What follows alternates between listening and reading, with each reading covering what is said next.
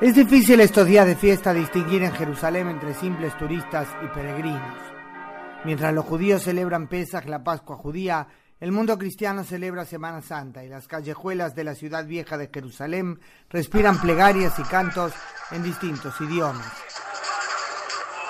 Especialmente alegre fue el Domingo de Ramos, recordando, según la tradición cristiana, la entrada de Jesús a Jerusalén.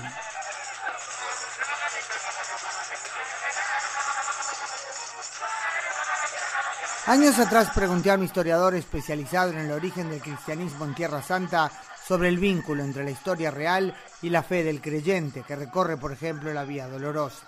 Recuerdo que se sonrió y me dijo que a decir verdad, a la persona de fe no hay que ir a derribarle mitos acerca de dónde exactamente ocurrió cada cosa de aquello en lo que creyó toda su vida.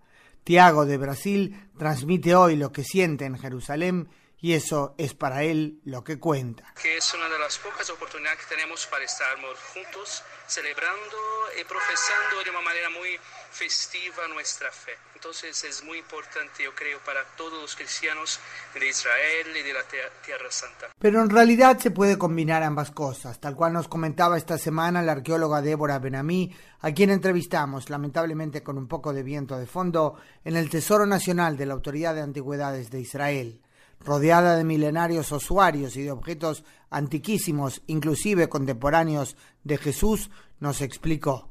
Yo creo que en este caso podemos mostrarle a la audiencia cristiana de cómo era la vida de Jesús, cómo era la época de Jesús, cómo era la vida en Jerusalén, de qué platos comían, en qué casas vivían, por qué calles caminaron, con qué utensilios usaron, en qué tipo de usuarios o cajas fueron enterrados. Un poco mostrar cómo era la vida real de la persona. No podemos mostrar a la persona, no podemos irnos con un túnel del tiempo atrás, pero podemos, usando el material arqueológico, un poco ayudarnos a ver, a visualizar en forma más vívida cómo era la vida en el siglo I Notamos emoción en su voz y le comentamos que es interesante captarlo, aunque ella misma no es cristiana sino judía.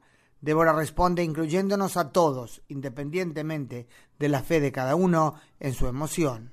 A mí me emociona transmitir el mensaje de lo que la arqueología nos muestra. Es el visualizar la historia de la forma más vívida que podemos sin usar una máquina del tiempo, sin que, sin que sea posible. Es realmente mantener un artefacto que tiene 2.000 años o 3.000 años en las manos. Es cada día descubrir algo nuevo. Es una pasión y la pasión es de todas las culturas. Es de la, de la cultura judaica, de, de los israelitas, de los cananeos, bizantinos, cristianos, islámicos. Y eso es lo que me emociona, es transmitir el material cultural de la cultura humana que nos pertenece a todos. Esta arqueóloga israelí toca los objetos milenarios día a día en su lugar de trabajo y quienes recorren esta semana las estaciones de la Vía Crucis en Jerusalén, finalizando las procesiones dentro del Santo Sepulcro, viven esa historia a través de la fe, en medio, por cierto, como es ineludible hoy, de un impresionante despliegue de seguridad de la policía israelí para garantizar que nada socave la alegría pascual.